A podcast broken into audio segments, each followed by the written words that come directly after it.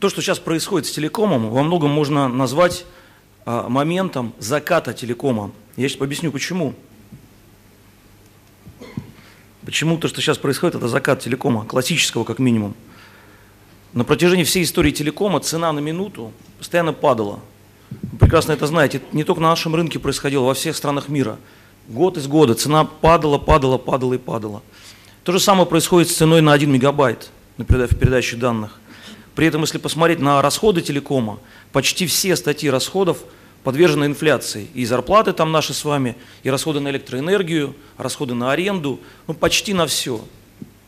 И из-за этого величина прибыли на минуту постоянно снижалась, поскольку выручка на минуту падала, расходы на минуту росли, и на минуту мы зарабатывали все меньше, меньше, меньше, меньше, меньше и меньше.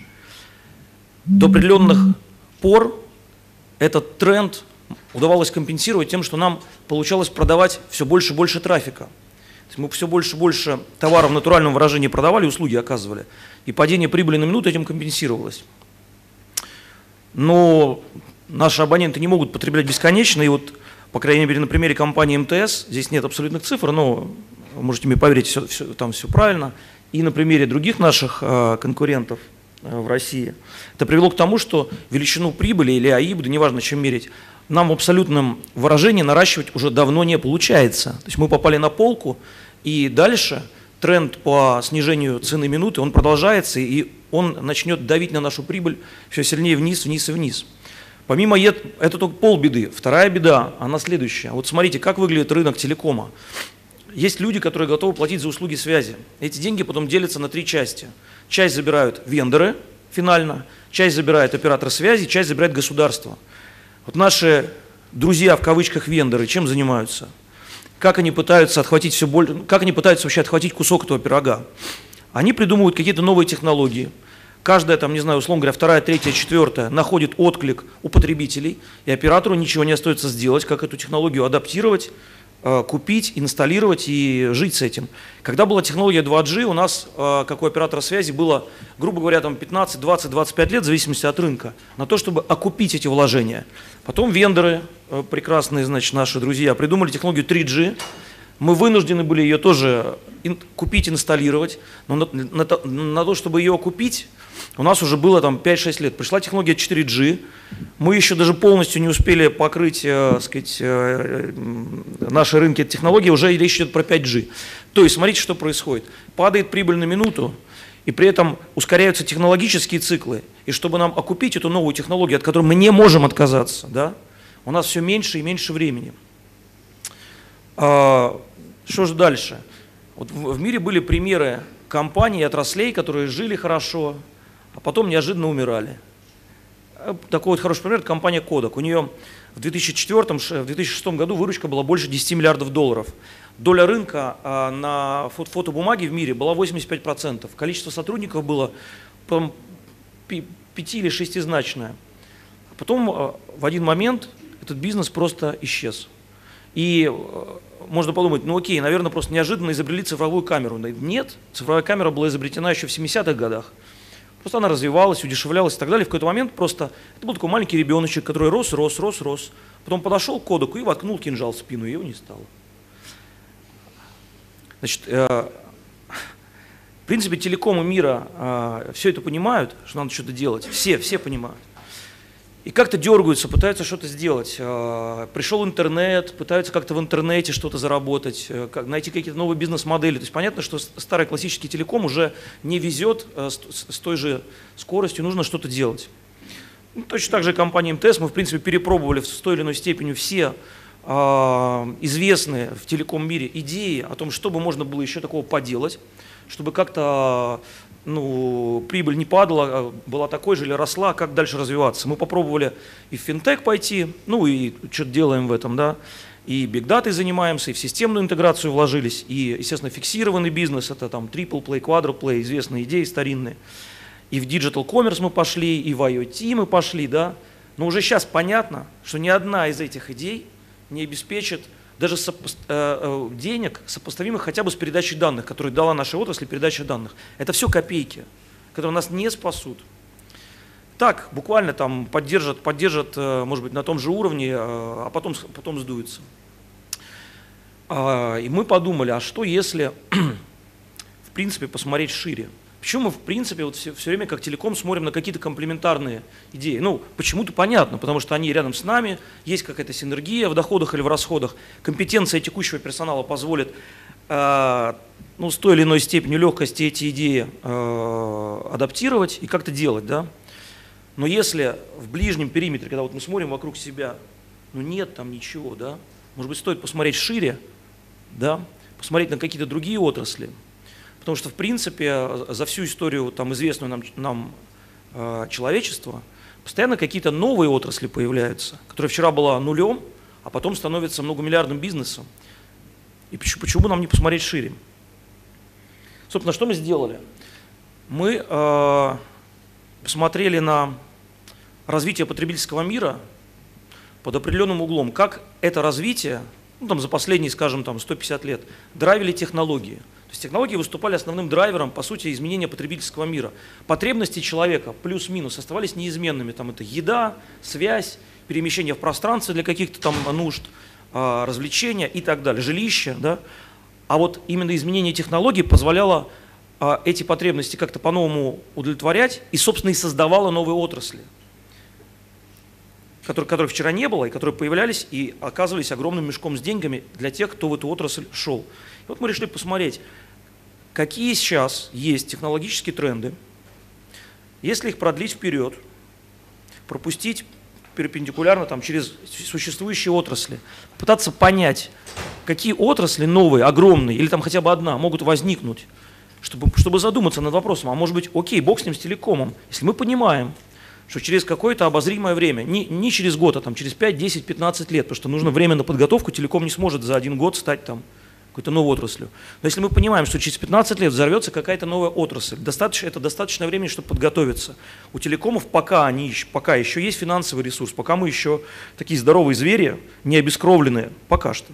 У телекомов пока, как правило, достаточно сильный персонал, потому что эта отрасль привлекала там молодых амбициозных людей. И, в принципе, вот это соединение людского ресурса и финансового позволяет, если есть идея, какая отрасль взорвется, к ней подготовиться. Ну вот мы стали смотреть за, за теми технологическими трендами, которые сейчас в мире есть. Один из трендов, картинка почему-то не зависла все. Сейчас. Ладно, здесь была картинка, я вам так расскажу. Один из трендов – это альтернативные источники энергии. Солнечная, ветровая э, и так далее. Но в, в ней, в, принципе, ничего революционного пока, пока, пока не видится. Единственный тренд, который очень явно прослеживается, это удешевление солнечной энергии. И все бы ничего, но по-прежнему себестоимость э, единицы энергии солнечной, она гораздо выше, чем атомной, но есть более глобальная проблема, что солнечная энергия пока не масштабируема в тех э, ну, до каких-то значимых величин, чтобы она стала, заняла значимую долю в, в энергетическом балансе мира. Она не может спорить ни с углеводородами, ни с атомной энергией. Хотя модная тема. Еще одно мод, модное направление – это временное совместное владение. Если вот раньше, допустим, 15 лет назад, чтобы, э, чтобы послушать музыку, нам нужно было пойти купить, там, не знаю, кассету или диск и просто владеть этой штукой, чтобы ее слушать, то сейчас вы едете в такси, к примеру, у таксиста играет какая-то музыка, вы включили программу, распознали, что это за песня, вышли из такси, продолжаете ее слушать, даже не владея этой песней, просто временно ей пользуясь. И таких вот э, элементов очень много в потребительском мире, когда люди переходят от, от э, ощущения, что я хочу владеть этой вещью, к э, ситуации, что я ей временно пользуюсь. Потому что это намного выгоднее. Каршеринг и, сами знаете, еще очень много таких тем. Примерно об этом же бизнес компании Uber и Airbnb. Вот Uber, по сути, является самым большим таксопарком в мире, не владение одной машиной. Airbnb является, по сути, самым большим владельцем площади под сдачу в э, временное пользование, такого условного отельного фонда, по сути, не владея ни одним квадратным метром площади. Тоже некий такой тренд контент и система массовой информации становятся очень кастомизированными. Если раньше вы, вы, вы могли купить газету, в которой уже предустановлены статьи, вот вы их либо читаете, либо не читаете, они такие, они такие для всех. Или вы включаете первый канал там, или второй канал, и вот идет поток передач он один для всех, одинаковый. Сейчас системы массовой информации становятся более кастомизированными, подбирают контент именно под вас, под ваши предпочтения и так далее. Плюс вместо формального штата корреспондентов, как это работало всю, всю жизнь в системах массовой информации, появляется штат гражданских корреспондентов, там, э, которые могут послать свое видео, какой-то свой репортаж и так далее. Очень большую популярность и большой взрыв сейчас в интернете появляют по, эм, э, значит, у влогеров. То люди, которые сами создают контент. И, к примеру, в России есть э, парень молодой, у которого свой влог, мальчик, у которого реклама стоит так же, как на федеральном канале. Секундочку. Вот так вот все меняется. Документы обороты, паспорта. В недавней речи Греф э, рассказывал, что Сбербанк планирует через, по-моему, 5 лет полностью избавиться от карт. То, что человек сможет прикоснуться рукой или по сетчатке глаза, он будет идентифицирован, и в IT-системах сразу будут подтянуты какой-то идентификации все его карты, права, документы и так далее. То есть абсолютно изменится э, идентификация человека. Известная тема про 3D-принтинг, тоже очень популярная и развивающаяся.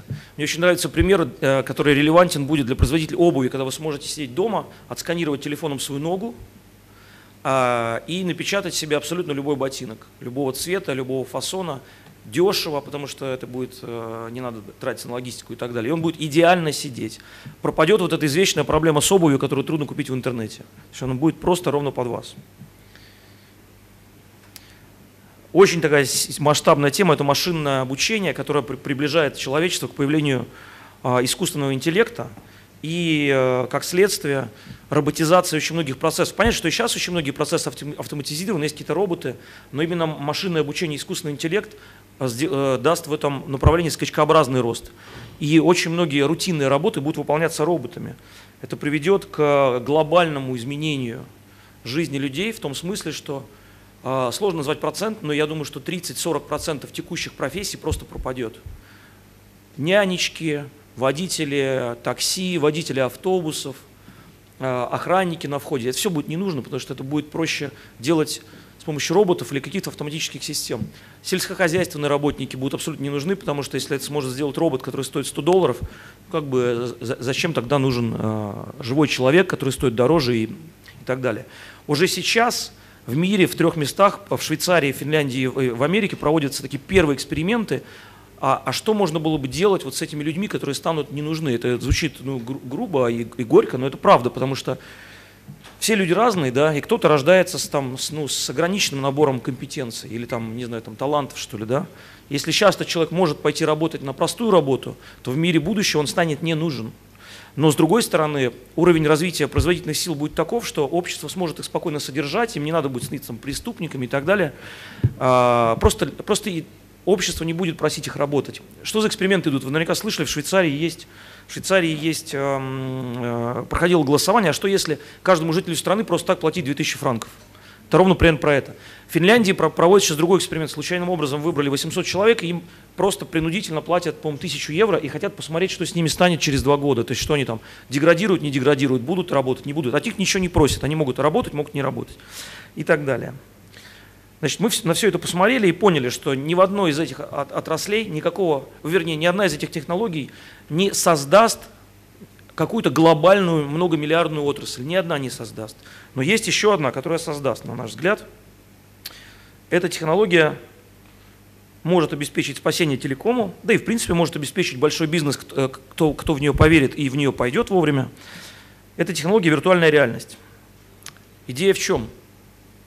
Что виртуальная реальность, когда она станет дешевой для клиента, она, она сама по себе будет представлять абсолютно новый, легкий, любой мир для человека за 2 копейки. То есть человек сможет переживать любой опыт разом, дешево.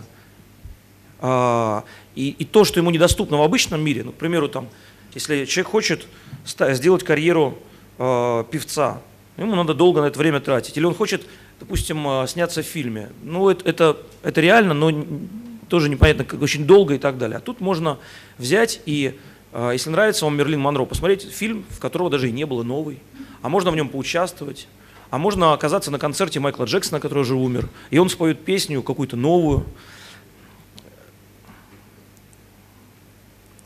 Вместо того, чтобы перемещаться в пространстве, человек, человек сможет получить любой образ. Главное, чтобы это, чтобы это было очень реалистично. Это принципиальная, принципиальная вещь. Получить любой образ, не сходя с места. То есть, к примеру, мы могли бы сейчас каждый быть из нас дома, но при этом я бы стоял перед вами, вы бы были передо мной, но мы были бы дома, и нам не надо было никуда ехать. То есть вот именно идея в том, что виртуализация реальности сильно уменьшит потребность людей в перемещении в пространстве, потому что перемещаться будут данные, образы, объекты, звук, э, причем не обязательно реальный, а может, может и виртуальный, но не сами люди. Войны. Очень интересно, как это повлияет на войны. Никакого смысла растить солдатов сильных, которых будут убивать не будет, потому что можно будет для войны отправлять механизмы, которые будут управляться уже не солдатами, а геймерами, те, кто хорошо умеет управлять э, войнами в интернете. И в принципе география изменит, как я говорил, потому что перемещаться в пространстве станет не очень-то нужно, потому что вы сможете оказаться на Карибском пляже за, за 2 секунды, сидя у себя дома. Зачем ехать? Это позволит э, людям испытать совершенно неограниченные возможности физические. Если вы хотите поучаствовать в Олимпиаде в качестве бегуна, пожалуйста, у вас будет, будет неотличимый от реального опыта. Вот это принципиально, то есть это будет абсолютно как в реальности. И люди не смогут этому сопротивляться, потому что если получится человеку дать любой опыт абсолютно реалистичный и очень дешево, отказаться от этого будет невозможно. Ровно поэтому это займет большую, очень большую долю в жизни человека, во времени вот его жизни – то есть часть времени он будет работать, а ча- даже часть работы будет в виртуальном пространстве, а entertainment, подавляющая доля entertainment будет именно в виртуальном пространстве, потому что реальность не сможет ему предложить ничего подобного, абсолютно. Вы сможете выйти из, из офиса, хотите сегодня ехать домой на Феррари, пожалуйста, одели очки, вы сидите в Феррари. Вы приехали домой, вас не устраивает ремонт, одели очки, и у вас ремонт другой. Жене нравится другой ремонт, окей, она видит другой ремонт, не вопрос. Образование это, это даст неограниченные возможности образования, потому что сейчас вузов очень много, какие-то хорошие, какие-то плохие. Останутся, не знаю, там кластер сильных вузов, и доступ к образованию которых будет у всех, просто дистанционно. Хотя вы будете, будете чувствовать, что вы как будто бы сидите на лекции в Стэнфорде, находясь у себя дома. Я пропущу, потому что время истекает. Еще, еще одна вещь, которая произойдет, это значительное увеличение продолжительности жизни. Современные исследования говорят о том, что человек, если, если бы он не был атакован болезнями, его внутренний ресурс а, просто по спокойному, спокойному изнашиванию организма, это 120 лет. И технологии по биологическому выращиванию органов позволят со многими болезнями, которые человека атакуют, бороться и достаточно быстро нарастить продолжительность жизни до, до, до, до этих величин. В данный момент сейчас средняя продолжительность жизни людей за год увеличивается на 2 месяца в мире. Вот такими темпами она растет. За все это придется немного заплатить. Заплатить тем, что полностью пропадет анонимность, потому что мы все время будем подключены в какие-то социальные сети, к каким-то IT-системам по идентификации, по видеоидентификации и так далее. То есть анонимность пропадет. И, скорее всего, за то, чтобы побыть офлайн анонимным, придется платить. А, также, это, также это создаст угрозу потери национального самосознания какого-то. Я уже не знаю, насколько это принципиально важно. И потребуется очень много энергии. И в данный момент э, э, только атомная энергия – позволяет себя смасштабировать и дать необходимый для этого нового мира объем энергии. Может быть, люди придумают, как масштабировать солнечную энергию и доведут, доведут ее себестоимость до сопоставимых с атомной энергией. Но это большой вопрос. Подытоживая, а где же здесь место для нас, для телекомов? Вот если, э, если поверить, что вот такая восхитительная, огромная, многомиллиардная отрасль возникает, которая займет львиную долю нашего человеческого опыта, где могло бы быть место для нас? Ну, конечно, можно остаться просто трубой, которая будет передавать данные, зарабатывать там 2 копейки или полторы, сколько дадут остальные. Но можно, можно, можно искать свою роль в другом месте. Можно, можно стать производителем end-to-end оборудования, можно стать производителем контента или э, еще какую-то роль для себя найти. Но принципиально важно, мне кажется, другое. Чтобы не случилось то, что вы видите на этом слайде – нам точно нужно смотреть гораздо шире, чем мы смотрим сейчас, не только в комплементарной области, а пытаться для себя ответить, что в потребительском мире, какая отрасль новая появится, попытаться это заранее предугадать и попытаться э, э, нарастить какие-то компетенции в этом и трансформироваться. Не, не, не, не пытаться быть теми же самыми, немножко лучше, немножко красивее, моложе, а отдать себе четко отчет в том, что в текущем виде нас ждет смерть, нам нужно понять, во что нам нужно трансформироваться и не побояться это сделать. Спасибо.